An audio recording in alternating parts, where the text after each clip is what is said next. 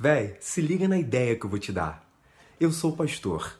E tem gente que acha que a oração de um pastor, ou a oração de um padre, etc., chega primeiro diante de Deus ou tem prioridade diante de Deus. Irmão, por engano.